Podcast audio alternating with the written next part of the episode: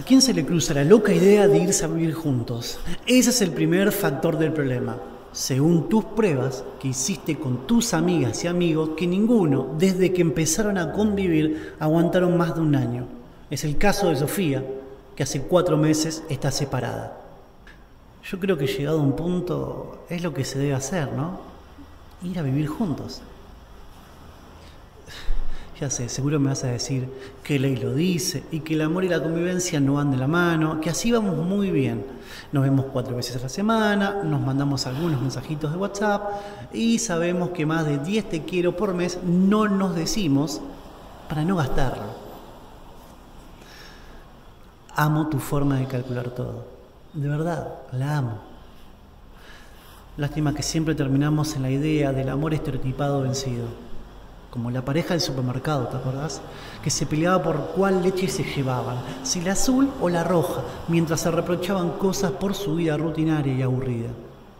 Al final se terminaron dando un beso en el pasillo y se volvieron a pelear cuando llegaron a la fila para pagar las cosas. Ya sé que lo charlamos, pero hoy es 14 de febrero. Lo único que te pido, no entremos en la misma discusión de siempre. ¿Qué vamos a hacer? ¿Qué es un día sobrevalorado? Hagamos cualquier cosa como un día más. Y que si hablamos de Cupido vas a vomitar. Basta de tantos pensamientos postmodernistas. Ponele que dentro de dos años seguimos de novio. ¿Por qué no nos vamos a vivir juntos ahora? ¿Cuál sería el problema? No quiero pasar dos años para confirmar que seguimos juntos, porque no nos fuimos a vivir juntos. Mira, yo sé que soy un poco anticuado, y tenés razón, pero esto del 14 de febrero un poquito me cae bien. Cenamos juntos, charlamos, nos reímos.